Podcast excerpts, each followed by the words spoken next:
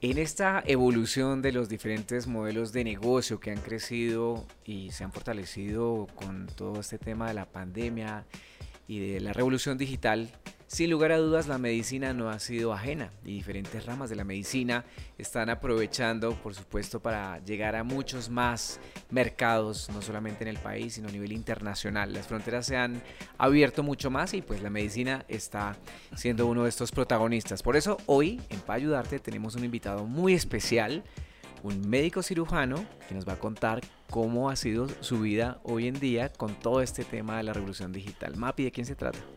Hola Charlie, bienvenidos otra vez a un nuevo episodio para ayudarte. Hoy estamos tal cual como lo dices con el doctor Mauricio Suárez. Bienvenido a los micrófonos de para Mauricio. Mil gracias, gracias a, a gracias a María Paula y a Carlos por invitarme.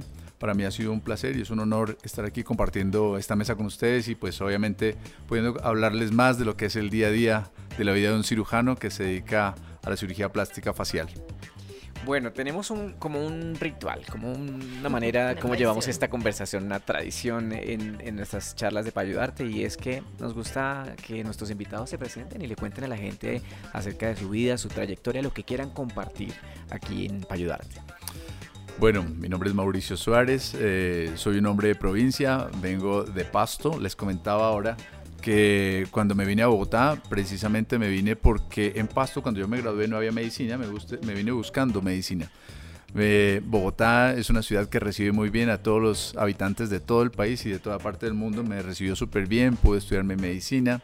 Eh, siempre pensé en regresar a Pasto, pero de las cosas de la vida, me enamoré en Bogotá, mi esposa es bogotana, empecé a encontrar empleo en Bogotá, primero como otorrinolaringólogo, eh, donde pude trabajar durante varios años de una forma muy satisfactoria, pudiendo ayudarle a muchas personas. Sin embargo, mi inquietud siempre fue dedicarme a la parte de plástica facial. Eh, pude continuar mis estudios, eh, estuve con grandes cirujanos aquí en el país y por fuera del país con gente muy buena que me, que me fueron motivando más a entrar en esta área y a ver lo bonito que podía hacer también ayudarle a la gente a verse mejor, a sentirse mejor, a rejuvenecerse. Y es un área que es súper satisfactoria, donde eso no solo involucra la parte quirúrgica, sino involucra también la parte de investigar las personas, cómo son, cómo ayudarles, cómo uno integra todas las áreas de la medicina alrededor de la cirugía y cómo eso puede mejorar su autoestima, su calidad de vida, su desempeño profesional, familiar y personal. Claro que sí. Mauricio, en, en, el desarrollo del e-commerce, de los pagos en línea y de todo este ecosistema de pagos, tú tienes una empresa que vende un servicio, lo diría yo, más allá de un objeto que yo entro a internet.com, selecciono, pago y ya. Este servicio tuvo que adaptarse a esto, a este mundo de los pagos en línea. ¿Cómo crees que tú has logrado hacer como esa transición al mundo del e-commerce, al mundo de los servicios financieros digitales y cómo también te ha abierto de pronto puertas a nuevos clientes y a expandir tu negocio? Pues para mí la parte tecnológica ha sido fenomenal, la he hecho al lado de mi esposa, quien es una persona muy inquieta y muy inteligente y que pues, nos ha ayudado a investigar esa área. Em, la pandemia para mí fue una oportunidad que, por la cual pudimos a través de los medios digitales hacer que la gente nos conozca en cualquier parte del mundo y conozca nuestro trabajo. Al conocer nuestro trabajo empezó a, surgir la inquietud por parte de las personas que nos contactaban de cómo podían hacer para, para poder cumplir su sueño de mejorar su apariencia física facial. Detrás de eso, pues obviamente hicimos, empezamos a entrar en la teleconferencia, en las videollamadas, en empezar a hacer consulta desde Colombia a otras partes del mundo. Es así como en este momento yo tengo pacientes que me consultan desde Chipre, Australia, Alemania, desde todas partes del mundo y podemos por medio de las experiencias digitales, investigar cómo podemos ayudarles y obviamente ellos también a partir de las plataformas digitales como Payu pueden pagar su consulta y pueden pagar inclusive adelantar los pagos para cirugía. Para mí esto ha sido una oportunidad que antes uno no la veía porque teníamos la forma convencional de eh, que el paciente llegaba, pagaba la consulta en el consultorio y que solo, teníamos, solo éramos conocidos a nivel local. Los medios digitales han hecho que uno pueda difundir su trabajo a través del mundo y a través de esto pues obviamente también eh, em, buscar una mejoría también para muchos campos económicos del país, porque detrás de un paciente que viene de otros países, también igual paga hotel, paga restaurantes, paga taxis, y eso contribuye también de una, de una, o de muchas formas también al progreso del país, y más en esta época en donde hemos pasado una pandemia que nos ha afectado a muchos, ¿no? Yo creo que es una forma diferente de hacer comercio, pero un comercio bajo todos los parámetros éticos dentro de la medicina para poder ayudar también a las personas. Pues podríamos decir entonces, eh, doctor, que se ganó mucho en eficiencia, ¿no? De, de poder, eh, digamos, llegar más lejos, pero sin moverse desde donde está. Eh, poder entender también mejor, porque me imagino que tener un paciente de Chipre a tener un paciente de Alemania, pues el tema de las culturas cambia mucho, ¿no? Hablábamos extra micrófono que el tema de la belleza es algo absolutamente subjetivo. ¿No? Entonces, en términos de entender al paciente, atender más pacientes de manera virtual, ¿eso también cómo ayudó a, mejorar el tipo de servicio que, ofrecen? Pues ha sido maravilloso. Finalmente, porque pues como persona me ha permitido conocer eh, personas de todo el mundo y detrás de eso también conocer que a pesar de que somos muy diversos, también seguimos siendo muy uniformes. Quiere decir que a todos en el mundo nos interesa vernos bien. Eso ha sido desde, desde el antiguo Egipto, con Cleopatra y sus métodos para verse más linda. Entonces seguimos siendo lo mismo en este momento. Tú puedes estar en Colombia, puedes estar en Alemania, puedes estar en Argentina. A todos nos interesa vernos bien porque finalmente la presencia es una forma de comunicar también. O sea, una piel sana dice cómo te cuidas, cómo te alimentas, cuáles son tus costumbres eh, deportivas. Eh, entonces, todo eso es un lenguaje que es común para todos los humanos y que sobrepasa los idiomas. Entonces, este medio digital me ha permitido a mí conocer diferentes culturas, pero identificar que finalmente en cualquier cultura siempre buscamos vernos bien. Detrás de eso, obviamente, queremos mejorar algunos aspectos, como es de pronto disminuir el tamaño de la nariz, mejorar el tamaño de las orejas, de pronto eh, corregir esos párpados que se han caído por el paso de los años y que hacen lucir un ojo cansado, triste, melancólico, y volverle a recuperar la vida. Y detrás de eso también es cómo mejora la autoestima. Esos cambios físicos mejora la autoestima, rejuvenece a la persona, que eso hace que finalmente nos inyecte más calidad de vida. Eso es maravilloso. Es una cosa, es un sueño poder trabajar en esto y es, un, es una maravilla poder cumplir los sueños de las personas. Claro que sí. Doctor, tú mencionas mercados internacionales, ¿no? Entonces hay personas en Australia, en Alemania, también en Latinoamérica que te contactan cómo es, digamos que ese journey desde la persona, o sea, desde el momento en que te contactan, que te dicen quiero esto, desde que haces esa, consulta virtual y cómo, digamos que esta era digital post pandemia o durante pandemia ha logrado que llegues a estos mercados internacionales. Pues gracias a Dios eh, hemos incursionado sobre plataformas de redes sociales donde podemos mostrar nuestro trabajo. Ya una vez eh, la gente puede ver los diferentes tipos de trabajo que hacemos, eh, ellos nos contactan. Al contactarnos pueden pedir la valoración y ahí es donde forma PayU un aliado para nosotros muy importante porque ellos pueden pagar a través de PayU, que es una plataforma que es muy confiable. ¿Qué significa para mí PayU? Para mí PayU es un respaldo. ¿Por qué? Porque resulta que en este medio digital a nivel mundial existe mucha gente que lo que busca es estafar a, los, a, los, a las pacientes, a los clientes.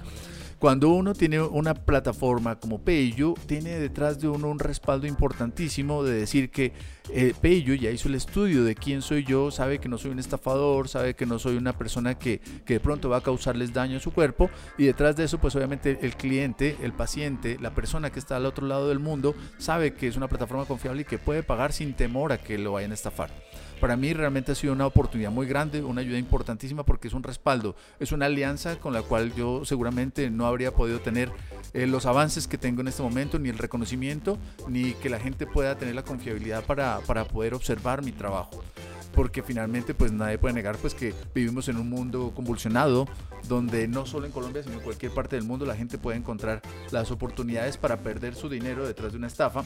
Entonces yo creo que eh, este tipo de alianzas con gente seria es una alianza que ayuda a potenciar nuestro negocio. A mí como como como microempresario, diría yo, que ha sido una alianza fundamental y que pues yo esperaría que siga creciendo precisamente para beneficio del país y para beneficio de los pacientes a quienes podemos prestarle una excelente calidad de servicio.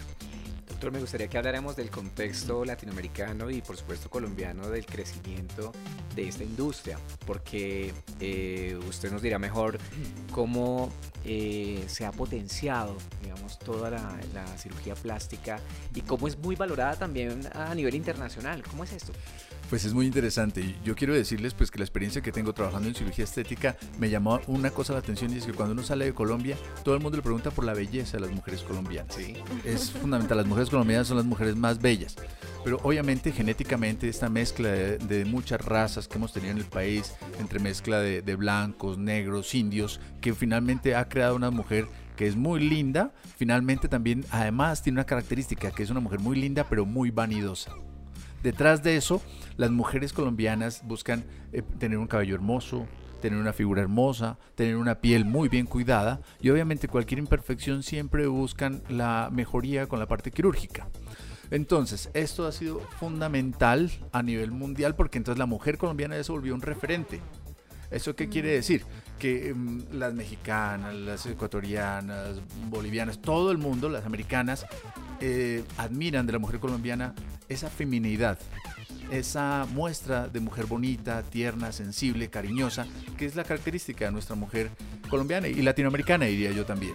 Entonces, detrás de eso ha sido muy interesante ver cómo nosotros como cirujanos podemos contribuir y vernos beneficiados de esa vanidad, de esa, belleza de la mujer colombiana y obviamente muchas de las personas de otros países han encontrado que en Colombia existen excelentes cirujanos. Les cuento que los países que más hacen cirugía estética son Estados Unidos, Brasil, México y después Colombia.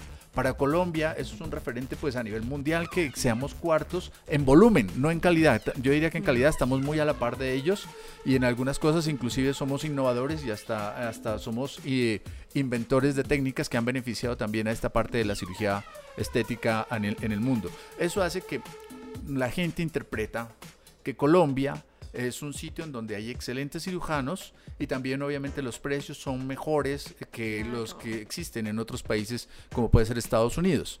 Entonces realmente hay mucha gente que es, eh, es un mercado que es apetecible venir, conocer cirujanos, de paso que conocen eh, eh, que pueden hacer su cirugía, pueden conocer Colombia aprovechen y pasean, conocen Medellín, Bogotá, Cartagena, San Andrés, que eso es algo importantísimo también porque Colombia es uno de los países más bellos, y no pues el más bello. Yo no, no sería tan objetivo en decirlo, pero, pero para mí Colombia es un país maravilloso que ofrece todas las garantías para que la gente pueda venir, operarse y de paso conocer y conocer nuestra cultura, nuestra, nuestra riqueza gastronómica, nuestro valor de gentes, que es gente muy cariñosa, amorosa, y el 99.9 es gente que es trabajadora y que está dispuesta a ayudar a la gente que viene de otras partes. Claro que sí. Nosotros todavía estamos viviendo una pandemia a nivel global. Y yo te quisiera preguntar, primero, ¿qué impacto tuvieron desde el 2020 cuando tuvimos que empezar a tomar medidas de bioseguridad? El tema de los hospitales fue un poco como solamente entra el paciente o solamente vamos a atender este tipo de consultas. Eh, ¿Cómo manejaron esa crisis y cómo, cómo lo están haciendo hoy en día también? ¿Cómo están saliendo de esto y qué tipo de protocolos ahora están manejando dentro de la industria de la cirugía plástica? Pues al principio era, un, era una parte desconocida a pesar de que uno estudia medicina y toda la, toda la vida se la pasa estudiando medicina, a nosotros nunca en la universidad nos enseñaron la profundidad que era una pandemia. Para, para nosotros pandemia era, algo solo histórico y estaba fuera de nuestra mente que fuera a volver a ocurrir. Sin embargo, eh, cuando ocurrió empieza pues obviamente una competencia por tratar de aprender cómo era este virus y cómo podíamos combatirlo, donde descubríamos que finalmente nadie sabía nada del Mm. virus y que esto iba a ser una, unos palos de ciego donde la experiencia nos iba a decir por dónde iba a ser el camino. Y detrás de esto pues obviamente teníamos que reforzar todo lo que significaba prevención. Hubo una época de mucho miedo y temor porque finalmente uno como médico también es una persona familiar que implica pues obviamente que tiene familiares mayores de edad a los cuales les puede llevar la enfermedad y también puede morirse. Detrás de esto pues implica conocer, prevención, dotar a los consultorios de unos equipos que eran totalmente diferentes, o sea, hacer una inversión económica, eh, eh, tratar de primero aprender y segundo enseñarle a los pacientes cómo cuidarse y cómo evitar también contaminarse. Después de algún tiempo fuimos conociendo algunas características especiales del virus y algunas formas, cómo se, se esparcía y pues obviamente pudimos empezar a tener prevención y más confianza. Paramos algún tiempo por las ocupaciones de que existían de unidad de cuidado intensivo, lo cual impedía que en Colombia se pueda hacer cirugía estética, porque las unidades de cuidado intensivo estaban ocupadas por pacientes y obviamente a pesar de que la cirugía plástica facial da mucho menos riesgo que otras especialidades para enviar pacientes de cuidado intensivo, sin embargo obviamente la regla era muy clara, no se podía hacer cirugía estética, duramos siempre cerrados como unos dos meses. Eso económicamente fue un golpe muy duro, muy duro donde nos em, hizo replantear muchas cosas. Para mí fue un golpe duro que nos hizo, fue, eh, que nos llevó, nos obligó a buscar la forma de hacernos conocer y por eso a mí en ese punto los medios digitales fueron fundamentales.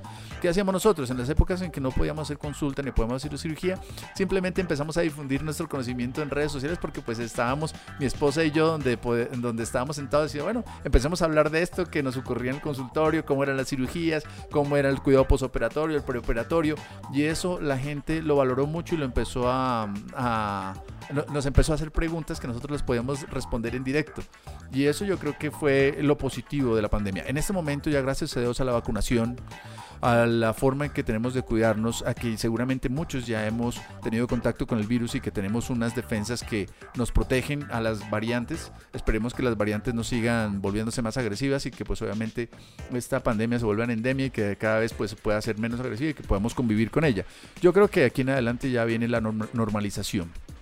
Seguramente van a seguir existiendo picos, que hagan que de pronto retroceda un poquito la economía porque vamos a tener que parar algunos sectores, pero finalmente yo creo que la vida ya, ya avanzó y tenemos que mirar de aquí hacia el futuro. Y tenemos que pensar también cómo reactivamos el país desde todos los puntos económicos, en el caso mío pues la parte de la cirugía estética, creo que es el punto en el momento en donde ya tenemos que mirar hacia el futuro, meterle toda la ficha al trabajo y meterle toda la ficha también a que el mundo salga adelante y poder nosotros seguir ayudando desde el punto de vista médico para que la gente siga mejorándose, siga viéndose mejor, siga aumentando su autoestima, siga viéndose más joven y obviamente pues haciendo el desarrollo económico que implica uno como persona desarrollar su profesión.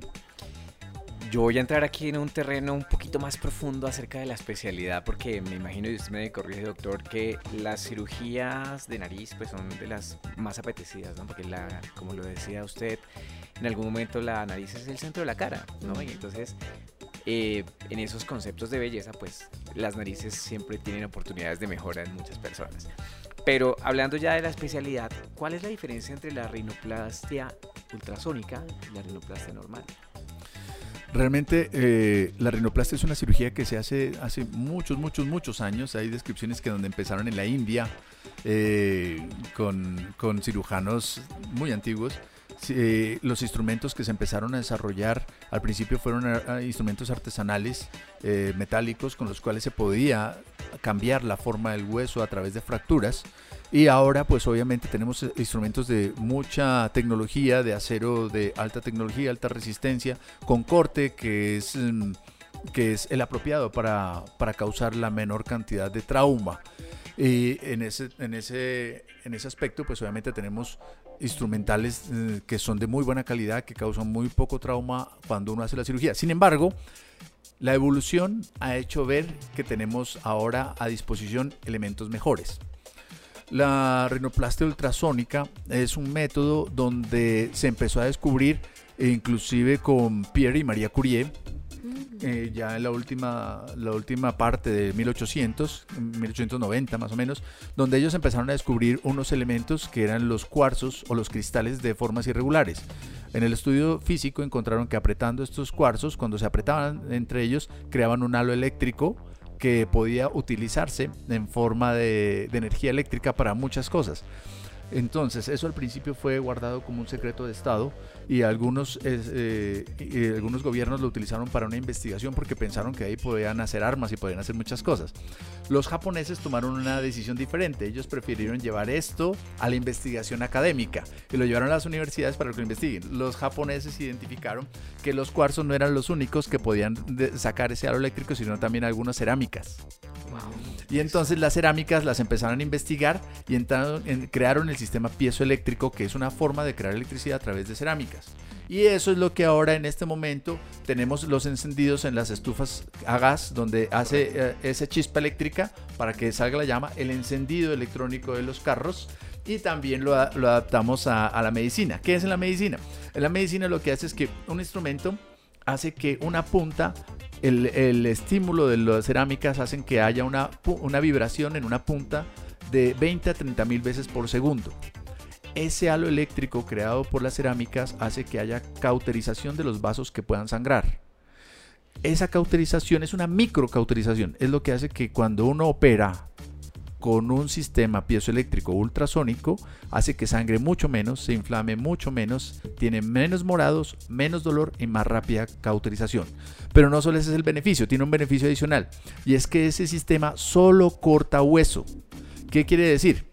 Que a diferencia del sistema anterior con cincel, que cuando yo le pegaba con el martillo, detrás de cortar el hueso también dañaba venas, arterias, nervios, músculos y obviamente la inflamación era mucho mayor, este no, este corta solo hueso. Eh, yo tengo uno de mis videos donde en, Instagram donde muestro que lo pongo sobre mi mano y no daña mi mano. Lo, tengo un globo inflado con aire, lo pongo sobre el globo y no rompe el globo. Y hago otro experimento más sensacional y es utilizar un huevo. Con el instrumento logro quitarle la capa externa, la cáscara del huevo y la membrana interna que es casi transparente pegada a la cáscara queda intacta. Eso es lo que demuestra que este equipo es mucho más beneficioso que el cincel que usualmente utilizamos porque produce menos trauma. Eh, además, tiene el efecto de que no necesito la fuerza del martillo para cortar el hueso, sino que es un lápiz. Por lo tanto, el corte, si yo lo quiero lineal, es lineal, se va por donde yo digo. Por lo tanto, la calidad en los resultados es mucho mejor. Es un sistema maravilloso. Si fuera mi hijo, yo lo operaba con sistema ultrasónico. Es lo mejor que hay para operar nariz en este momento. No, mapi, aquí ya estamos hablando de ciencia ficción en, la vida moderna, en la vida de hoy. Sí. total. Hemos tenido realmente un avance tecnológico gigante tú estás hablando hasta de Mary Curie, de, de, todo este desarrollo de herramientas, técnicas, elementos y cosas pues, que han tenido una evolución gigante. ¿Qué nos puedes decir sobre el futuro? Sobre lo que viene para la medicina y para la cirugía plástica. No, yo creo que el futuro es maravilloso. Eh, el futuro lo que, lo que viene seguramente es que hay sistemas donde podamos, primero hay que, hay que saber que la investigación en cuanto a cómo funciona el cuerpo está progresando hay una tendencia a creer que ya la, medicina ha avanzado mucho y realmente sí ha avanzado mucho, sin embargo falta todavía mucho por investigar, especialmente en sistemas de inflamación y procesos de cicatrización. De, en, ese, en ese prospecto cada vez vamos a investigar cuáles son las variantes de inflamación de acuerdo a persona a persona. Lo que quiere decir es que no todos nos inflamamos igual. Les, voy, les mando un ejemplo y es el mismo sistema COVID que hay, el mismo, la enfermedad COVID que existe en este momento, si se dan cuenta, la enfermedad COVID lo que produce es una inflamación inflamación en los pulmones, pero hay a quienes les da muy duro, que los lleva a cuidado intensivo, incluso se muere, y hay a quienes, mm, mm, gracias a Dios, nos ha dado solo como una simple gripa. Eso lo que quiere decir es que todos nos inflamamos, cicatrizamos de forma diferente. La investigación nos va a llevar a identificar cuáles son las variantes de inflamación para que cuando operemos a un paciente podamos llevarlo a un estándar de inflamación y poder prevenir realmente que el posoperatorio va a estar dentro de los parámetros esperados y que no haya salidas de ese estándar. Eso va a hacer que los resultados sean mejores identificando cuáles son esas variantes. Primero. Segundo, el apoyo tecnológico a través de la robótica.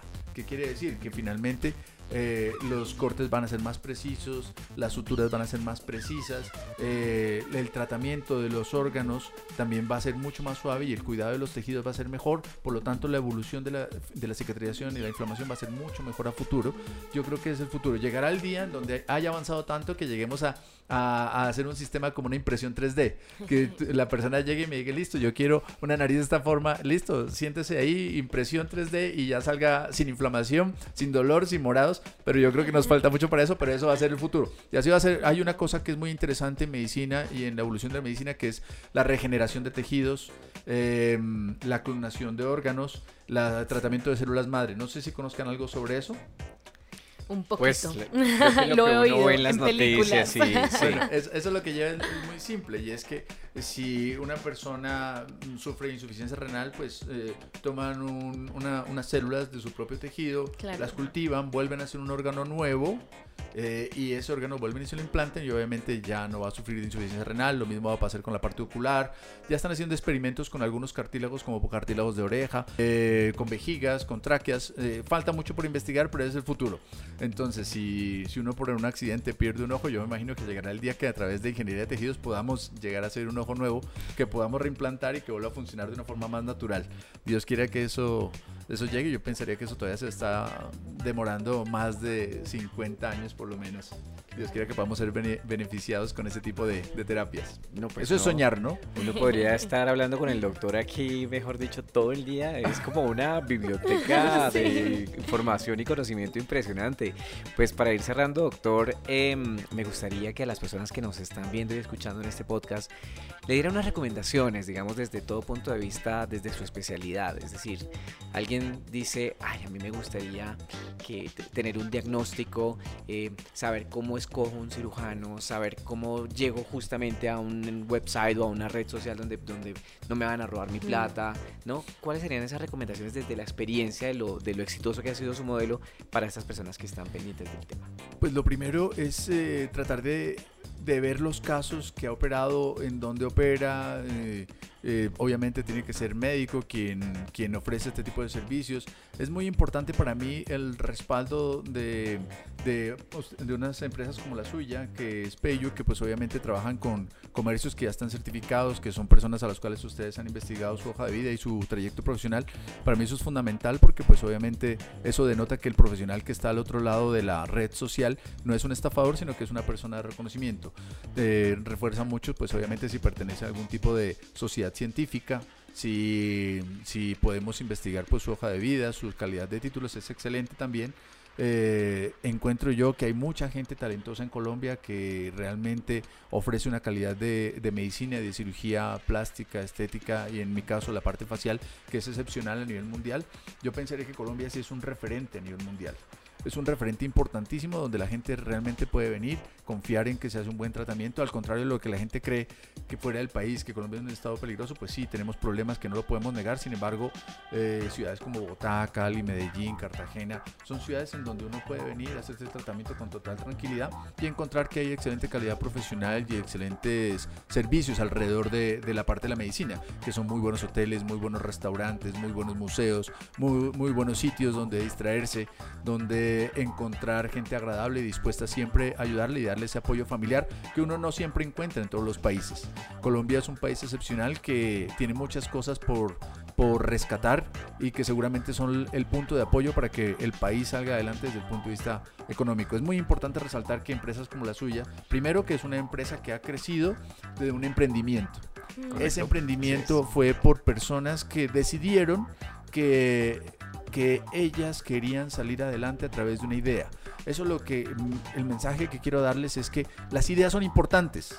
Y las ideas no debe uno dejarlas que descansen en la almohada. Uno debe buscar la forma de obligar a que esas ideas se hagan realidad. Pero a veces hacerlas uno solo es muy difícil. Ahí es donde uno necesita el apoyo. Porque yo como médico no, no puedo saberlo todo. Entonces yo como médico me apoyé en mi esposa, que también es médico, pero obviamente es más inquieta en redes sociales.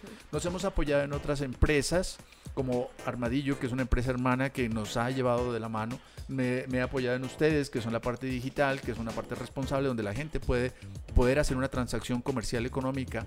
Y me he apoyado en muchos otros profesionales que yo creo que es fundamental para salir adelante. O sea, esas ideas tienen que seguirse cultivando eso es como la vida, tiene que empezar a enseñarle a caminar, luego a correr, luego a andar a, a 10.000 por hora, pero necesita uno gente de apoyo. Mi consejo es que se apoyen en gente muy profesional. Yo estoy muy agradecido con las personas que me han rodeado, porque finalmente solo no podría. Estoy convencido que no hay ninguna industria que, que pueda crecer sola. Tiene que buscar ese apoyo. Así es. Entonces, mi mensaje para los empresarios, para los pacientes, es precisamente que, primero, que no dejen que sus sueños se queden en la almohada en la, en la parte de cirugía plástica, pues esos sueños, ese complejo, ese limitante eh, a nivel facial, a nivel corporal que encuentran que, que, puede que no sea tan bonita, pues tomen la decisión, busquen la asesoría, busquen el profesional con quien mejor se sientan y puedan tomar esa decisión de, de mejorar esa parte de su cuerpo para que mejore su autoestima eso seguramente va a hacer que tengan un mejor desarrollo personal, profesional, familiar, sin que yo les diga que esto es un eje fundamental que les cambie la vida, pero sí es una, es una proporción que va a contribuir para que ustedes puedan ser mejor, mejor personas y sean más felices con una mayor autoestima. Bueno, doctor, mil gracias por sentarte hoy con nosotros en los micrófonos de Pa' Ayudarte. Cuéntale a las personas que te están oyendo dónde te pueden encontrar y cómo pueden obtener una consulta contigo. No, mil gracias a ustedes, Mario Pablo y Carlos. Para mí es un honor estar con ustedes. Dios quiera que nos dé las oportunidades para seguir compartiendo. Eh, mi nombre es Mauricio Suárez y me pueden encontrar en redes sociales como DR Mauricio Suárez. Un gran abrazo para todos y espero verlos pronto en mi consultorio. Claro que sí, ya ustedes ya saben, aquí siempre temas de actualidad, temas de interés, como este maravilloso que tuvimos hoy aquí en los micrófonos de Pa' Ayudarte. Nos vemos y nos escuchamos pronto. Adiós.